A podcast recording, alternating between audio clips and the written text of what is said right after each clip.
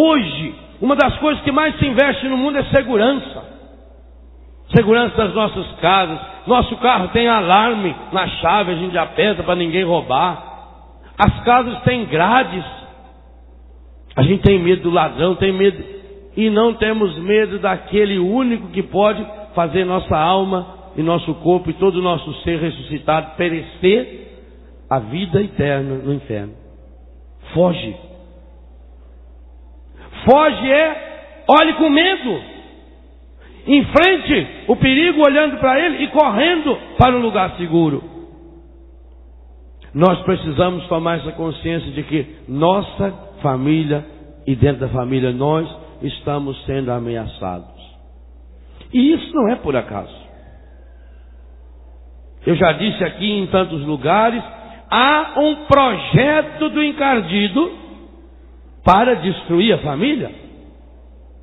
O encardido tem duas grandes raivas. A primeira, quando Deus fez o ser humano a sua imagem e semelhança. Ele não se conformou com isso. E ainda com um detalhe: o único ser criado por Deus, com as mãos de Deus, é o ser humano, nem os anjos foram. Quando Gênesis conta a criação do universo, por isso que nós não podemos cair nesse panteísmo de dizer que Deus está no ser humano igual está numa árvore.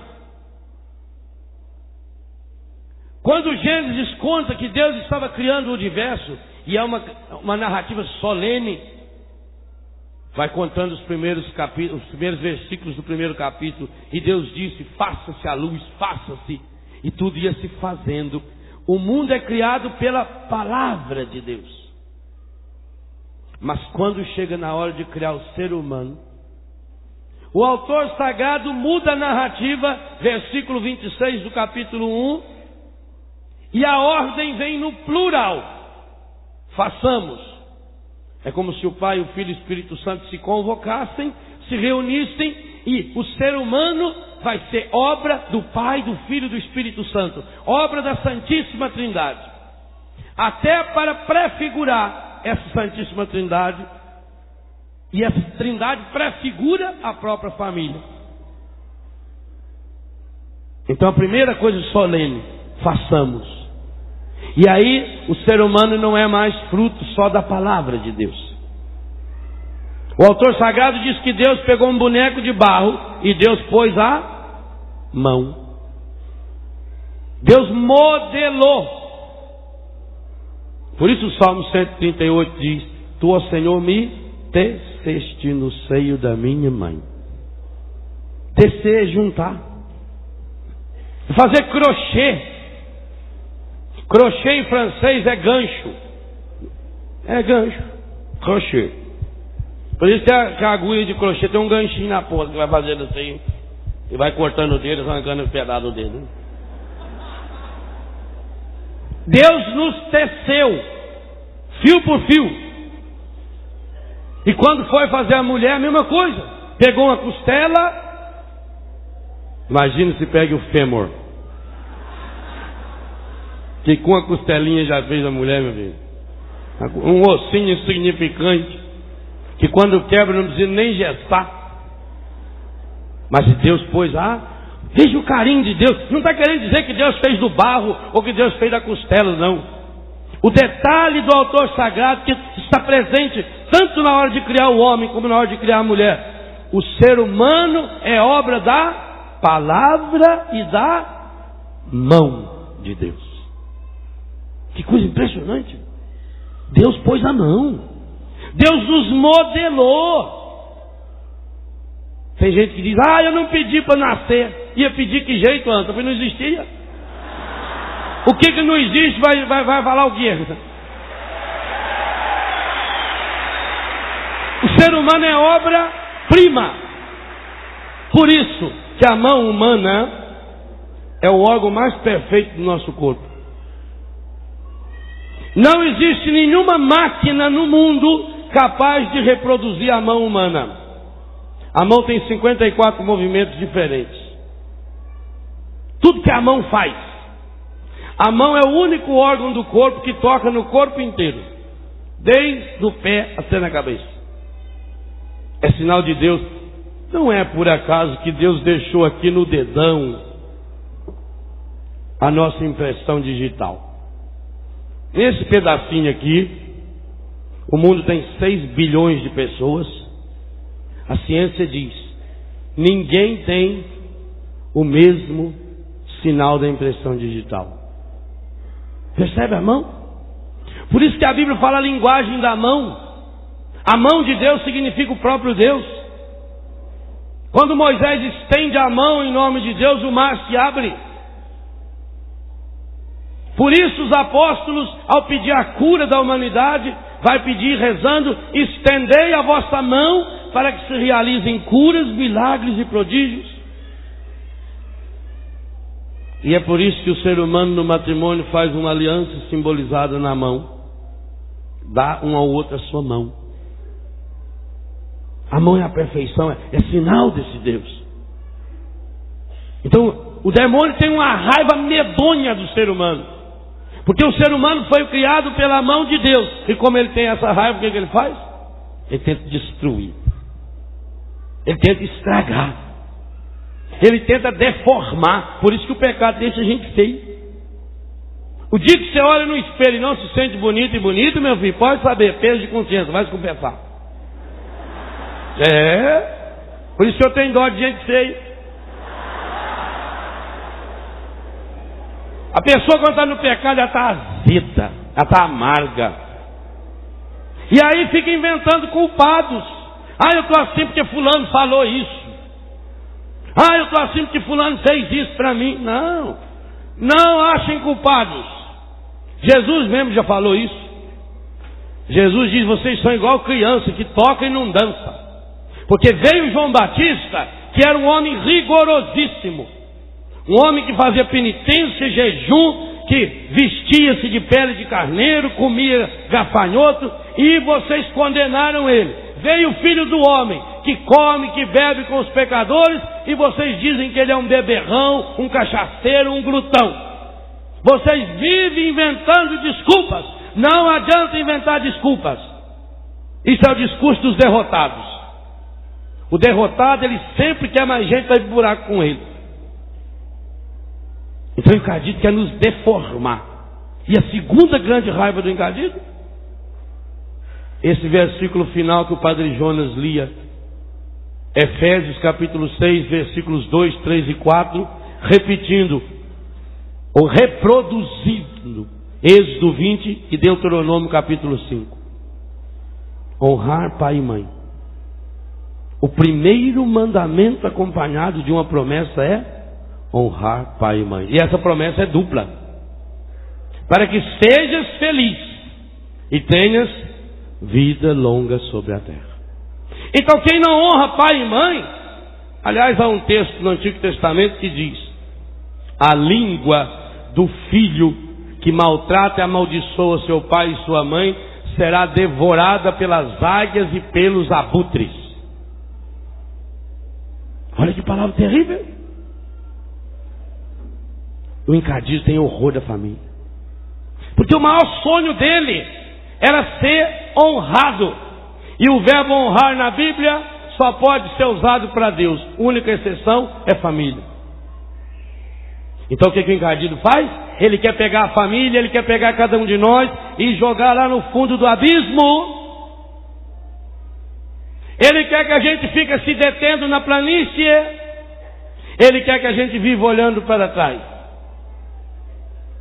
primeira grande ordem dessa terceira ordem de Deus hoje. Foge! Descubra onde estão os ataques. A flecha do inimigo, a arma dele que está apontada. E ele tem muitos e poderosíssimos aliados.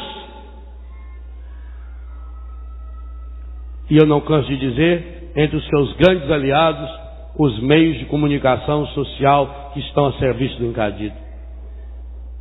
Vocês que me conhecem sabem que eu venho falando sobre isso na televisão e pelo Brasil afora há quanto tempo. E foi preciso que um juiz do Rio de Janeiro tivesse a coragem que nós católicos não tivemos. Porque se os católicos tivessem a coragem, de desligar certos canais de televisão e de fazer protesto contra novelas que coloca mãe e filha dormindo com o mesmo homem? Se os católicos tivessem vergonha na cara, isso não teria acontecido. Mas foi preciso que um juiz usasse seu poder de caneta para isso. Por quê? Porque eu estou já quase pronto para criar uma nova Betânia. Vai ser uma Betânia especial. Mas eu preciso de uma Betânia que tenha pelo menos aí uns 100 milhões de vagas. Porque é para tratar das pessoas viciadas em novelas de televisão.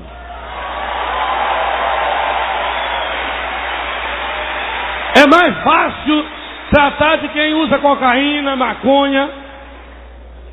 Mas o vício da novela, e as famílias estão colhendo isso que semearam. Quem está viciado nessas novelas vai ficando velhas como elas, destruídas.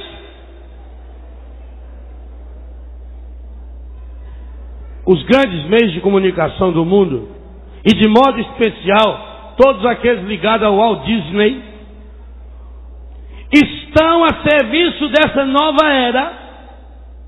E a, o grande objetivo da nova era é só destruir a família. Destruiu a família, acabou. Olha, essa planta linda e maravilhosa aqui, vai murchar e jogar fora, não presta para nada porque ela foi arrancada da terra. Quando você tira um jovem da família, lembra ontem que eu falei? Primeira tática do encardido: diminua os filhos. Tem que ter dois ou três, ou um. E agora? Agora separe esses filhos. A começar das crianças. Achem um desenho animado de Walt Disney em que tenha um personagem sequer que tenha família. É o homossexualismo explícito.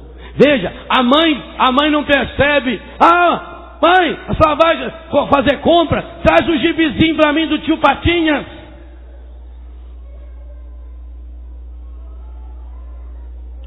E você vê o gibizinho do tio Patinhas prega o quê? Primeiro que o ser humano vale pelo que ele tem. O poder vem do dinheiro. O dinheiro tem que ser adorado em espírito e verdade. Ele guarda a moedinha número um, que a maga patológica fica louca para roubar.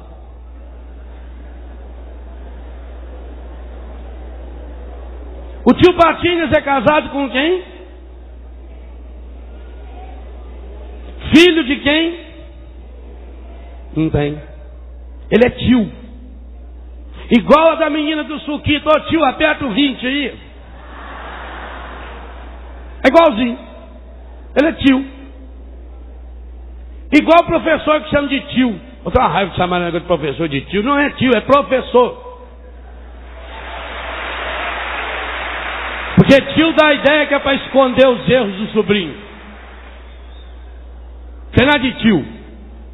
Quando a gente não sabe o nome da pessoa, a gente fala, ô tio, ô tia. Ou se você não sabe quer elogiar e está interessado, fala, ô doutor, vai, vai a graxina aí, doutor.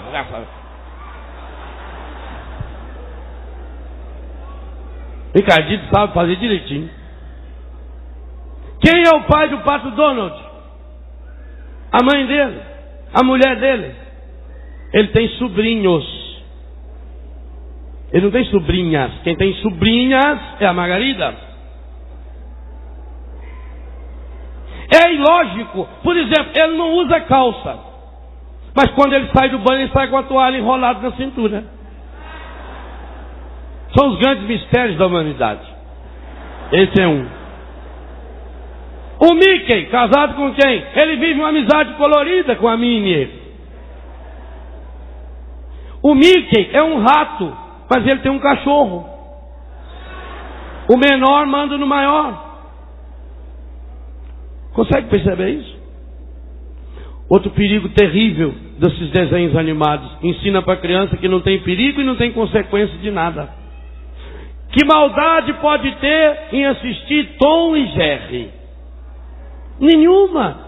Quantas mães hoje, ai padre, inclusive eu agora fiz uma assinatura de televisão, comprei uma antena especial, que tem um canal 24 horas por dia de desenho, porque eu não quero que meu filho veja essas novelas, então ele fica assistindo desenho. Encardida arma para tudo quanto é canto. Aí a criança vê lá, o ratinho vem e pega um piano, ele há uma força que eu não sei de onde ele arruma, e ele empurra o piano, o piano cai em cima do gato, bem, mata o gato. E o gato vai andando, ressuscita na hora. Não tem consequência. Vai acostumando com o perigo. E assim depois ele vai acostumar com o perigo do sexo. Nada, imagina. É só usar camisinha. Vocês percebem o que está por trás disso? Há uma palavra forte para nós que é foge.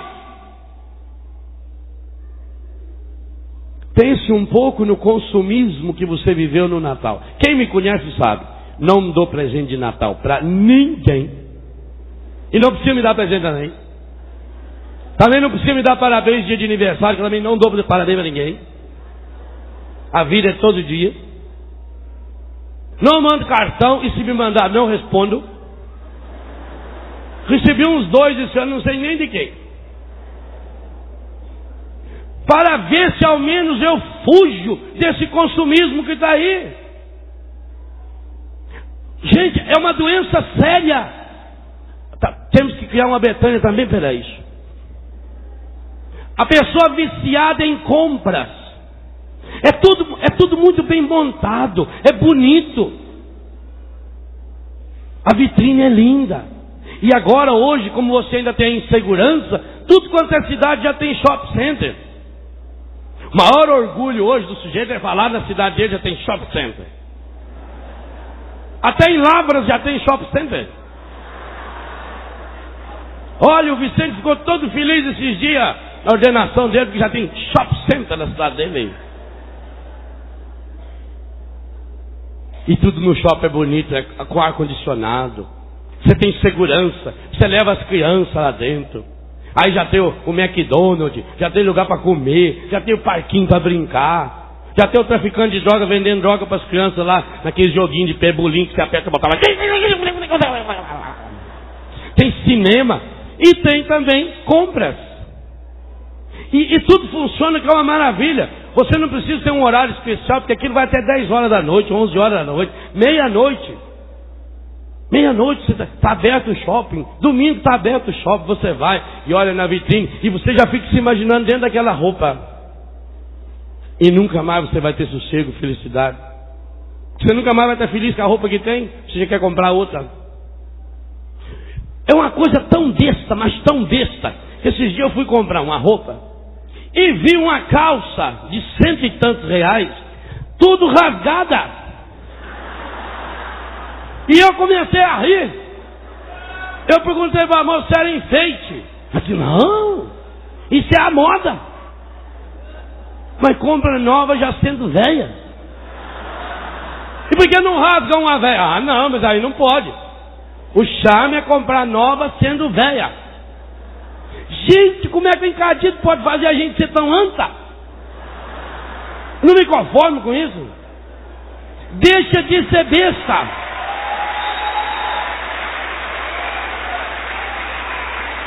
E a gente vai acreditando nisso. O consumismo consome a pessoa. E essa é uma das grandes cruzes da família. Quantas e quantas famílias não têm tempo para se abraçar, para se beijar, para conversar, para rezar, porque tem que trabalhar, trabalhar, trabalhar, trabalhar para comprar, comprar, comprar, comprar, comprar, comprar. Comprar o quê? Nunca vai estar satisfeito. No dia que você comprou o primeiro par de sapatos que você não precisava dele, pronto.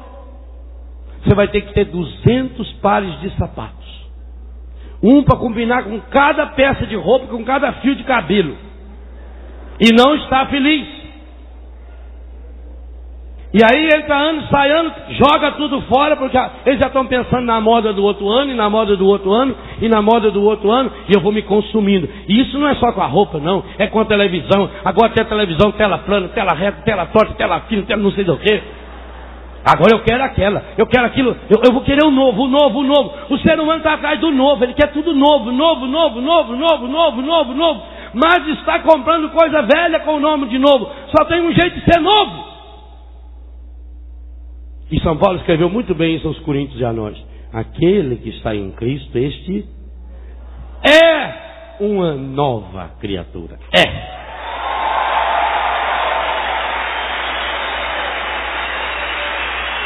Não é essa a visão do Apocalipse que nós cantávamos há pouco? Capítulo 21 do Apocalipse, versículo 1 a 5. Esse novo céu e essa nova terra, aonde não haverá choro, aonde não haverá esse ranger de dentes, essa tristeza, essa angústia, porque eis que faço novas todas as coisas.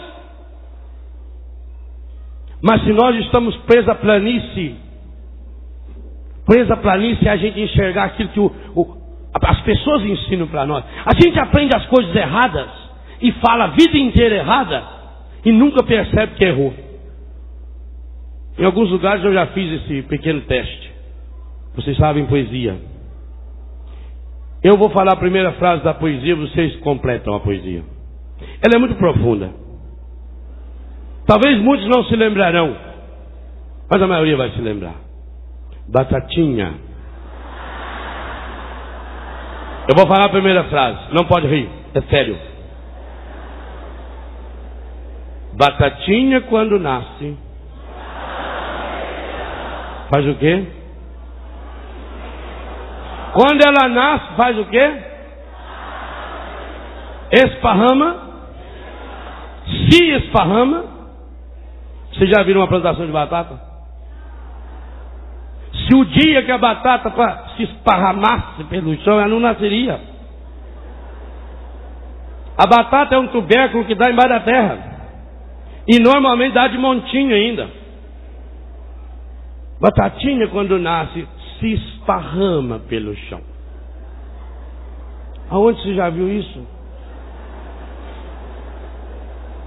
Se ela se esparramar pelo chão, ela apodrece. O certo é batatinha quando nasce, espalha ramas pelo chão. É a rama que se espalha. Esse pequeno versinho faz a gente se conscientizar de uma coisa: que a gente vira uma máquina que faz o que os outros mandam a gente fazer e a gente não para para pensar. Que a gente é igual um cachorrinho treinado. Cachorrinho, levanta a mãozinha. Balança o rabinho. Senta. Finge de morto. Compra camisa nova. Chinelo novo, chinelo novo. Carro novo, televisão nova, brinco novo. Você quer tudo novo, novo, novo, novo. E não está vendo que está ficando velho por dentro. Aí não tem problema. Ficou velho?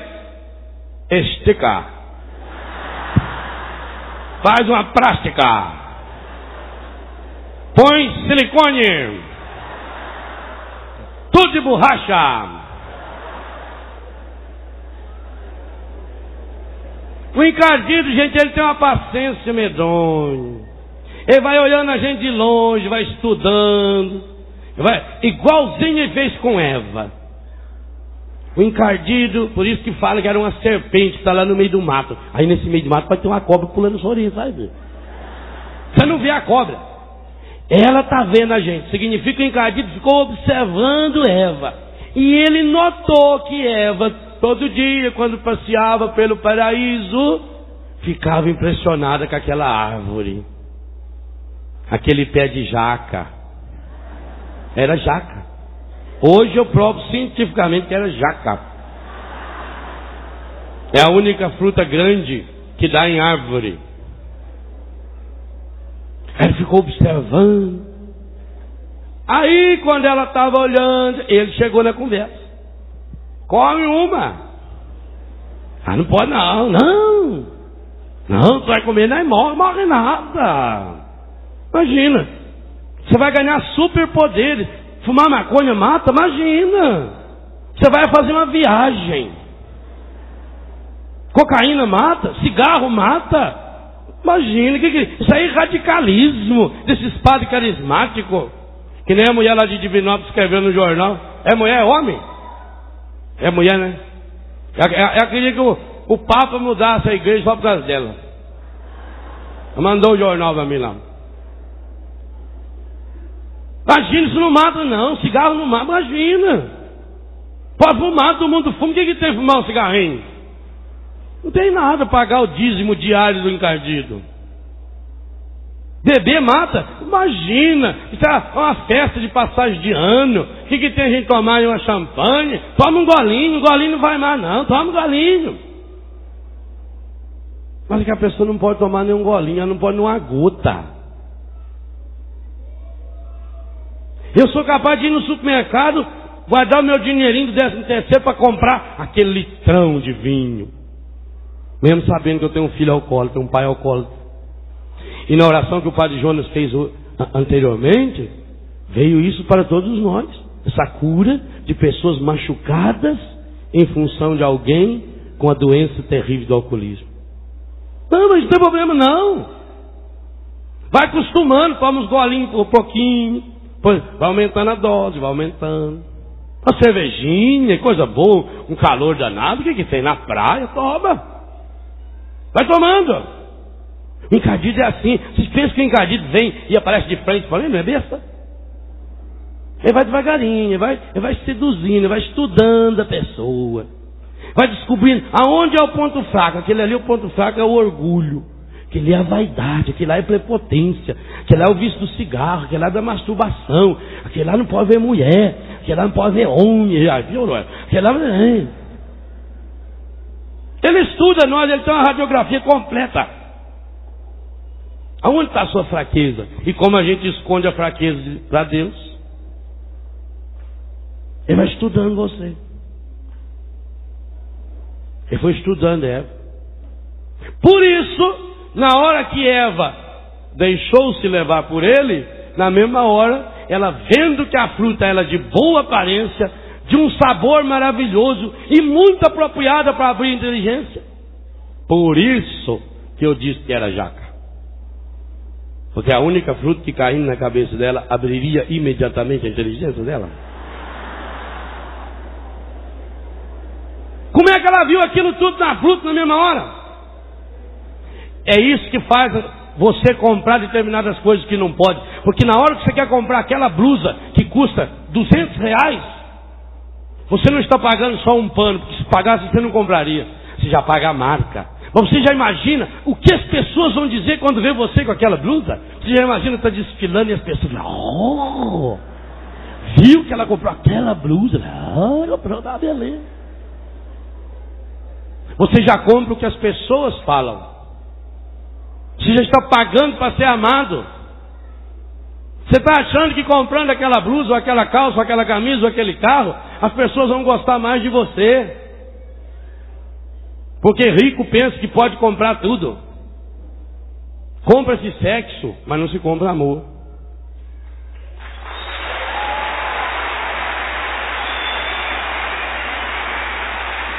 Por isso Jesus diz: Olhai as aves do céu, os lírios do campo. Vós valeis muito, muito, muito mais que elas. Muito mais. Porque eu vou ficar preocupado com o que eu vou comer, com o que eu vou vestir? Não vos preocupeis com o dia de amanhã. A cada dia basta o seu cuidado. Então, cuidado meu dia, cuidado minha vida. Há uma palavra forte, meus irmãos, para nós, e é foge. Isso está me matando. Se eu sei que tem alguém, eu vou passar ali. O sujeito está com uma, uma arma para me matar. Até Jesus fugiu. Esse fugir aí não é covardia, não. Esse fugir é sabedoria. Quando Jesus viu que tinha um jeito lá com pedra para jogar nele, ele fugiu. Ele se refugiou. Evangelho de São João, capítulo 10. Ele estava refugiado na Transjordânia. E aí, essa é uma das maiores provas da amizade que Marta, Maria e Lázaro tinham com Jesus. Porque ninguém sabia onde Jesus estava escondido. Marta e Maria sabia, tanto que mandaram avisar lá no esconderijo dele, que era na Transjordânia, em outro país. Claro que é país próximo. Esse fugir não é pecaminoso, não. Foge. Foge do pecado. Foge do encardido. Foge. Não adianta. Você tem o problema de, do, do vício da bebida. Foge do bar. Não entra no bar. Eu não posso entrar no bar. Eu tenho que ter limites. Eu não sou super-homem. Friedrich Nietzsche, o sujeito que morreu doido um ano antes de morrer, ficou louco. Morreu em 1900. Faz 100 anos que ele morreu. O, o autor da morte de Deus, no seu livro Assim Falava Zaratustra, ele dizia: se Deus não estiver morto, é preciso que nós o matemos. Por quê? Porque o ser humano precisa vencer o dragão. E quando ele vencer o dragão, ele se torna Ibermensch, super-homem. Eu não sou Ibermensch. Eu não sou super-homem. Eu sou fraco. Foge, foge. Fugir é pedir reforço. Fugir é pedir refúgio. É uma das palavras mais citadas em todo o Antigo Testamento. Refúgio. Refugio. Olha os salmos. Junto de ti, ó Senhor, me refugio. Eu me escondo em ti, Senhor. O Senhor me protege. Salmo 90. Aliás, é capaz de ter uns 50, 60 salmos que aparece essa frase se refugiar, se esconder em Deus. A sombra das tuas asas eu me escondo, Senhor. Como a galinha esconde as suas crias, os seus pintainhos sobre as suas asas, eu quero esconder vocês sobre as minhas asas. Foge, foge do pecado. Você sabe que indo na casa daquela família, lá eles costumam assistir uns certos programas de televisão, ou até colocar umas fitazinhas de vídeo. Não vai mais. Ah, padre, mas é tão amigo. Que amigo? Grave uma coisa no seu coração. Um inimigo pode fazer um grande mal para a gente. Mas somente um amigo pode nos destruir completamente. O inimigo pode me fazer mal, mas só um amigo e quanto mais íntimo for esse amigo, mais e maior será o poder de destruição dele sobre mim, porque ele me conhece. Ele conhece a minha fraqueza. Olha na história. Quem derrubou Fernando Collor de Mello da presidência? O irmão dele. Quem dedurou Lalau? O genro dele. Quem fez o Aranzé que fez com o Celso Pita? que hoje está deixando de ser prefeito de São Paulo e que se sente um verdadeiro Martin Luther King. A mulher dele. Gente íntima. Quem traiu Jesus? Quem deu um beijo nele? Um inimigo pode me fazer mal. O inimigo pode falar mal de mim, o inimigo pode me dar um soco na cara, o inimigo pode me dar um tiro, o inimigo pode me armar uma cilada, mas um amigo, esse pode me destruir por completo. Então, meu irmão e minha irmã, tome uma decisão muito, muito, muito, muito, muito, muito importante no primeiro dia do novo milênio. No último, que é hoje, no primeiro, que nós vamos passar aqui em cima desse palco de Jesus e com Jesus. Tome uma decisão definitiva. No novo milênio, eu não quero ser amigo do encardido. Foge!